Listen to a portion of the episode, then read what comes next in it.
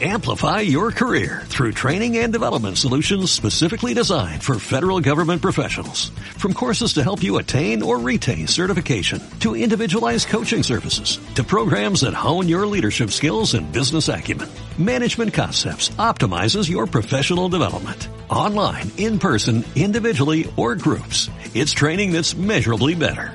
Learn more at managementconcepts.com. That's managementconcepts.com. El 17 estuvimos unidos por la lealtad.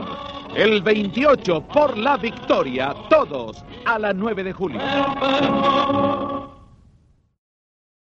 Amplify your career through training and development solutions specifically designed for federal government professionals. From courses to help you attain or retain certification, to individualized coaching services, to programs that hone your leadership skills and business acumen, Management Concepts optimizes your professional development. Online, in person, individually, or groups. It's training that's measurably better. Learn more at managementconcepts.com. That's managementconcepts.com.